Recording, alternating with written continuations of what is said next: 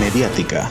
Soy Eli López y esta es la información del viernes 6 de agosto. Si Uruapan logra hoy 51 nuevos casos de COVID, entrará en bandera roja. Las autoridades sanitarias aún no definen si habrá un nuevo confinamiento. Ayer por la tarde Michoacán retornó a semáforo naranja por la alza de contagios por COVID-19. Las camas en hospitales comienzan a ser insuficientes.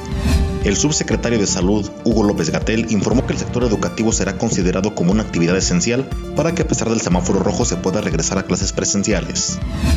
Recolectores de basura por cooperación tomaron la presidencia municipal de Uruapan el día de ayer en exigencia de libre acceso al tiradero municipal, puesto que en días pasados se les ha negado el servicio.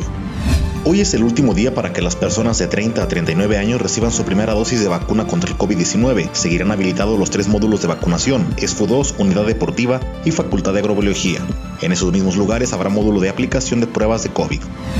El pronóstico del tiempo indica que se prevén tormentas. Tendremos una temperatura máxima de 23 y mínima de 14. Para una conexión digital, síguenos en Facebook y en Spotify como Mediática. Soy Eli López. Que tenga un excelente viernes.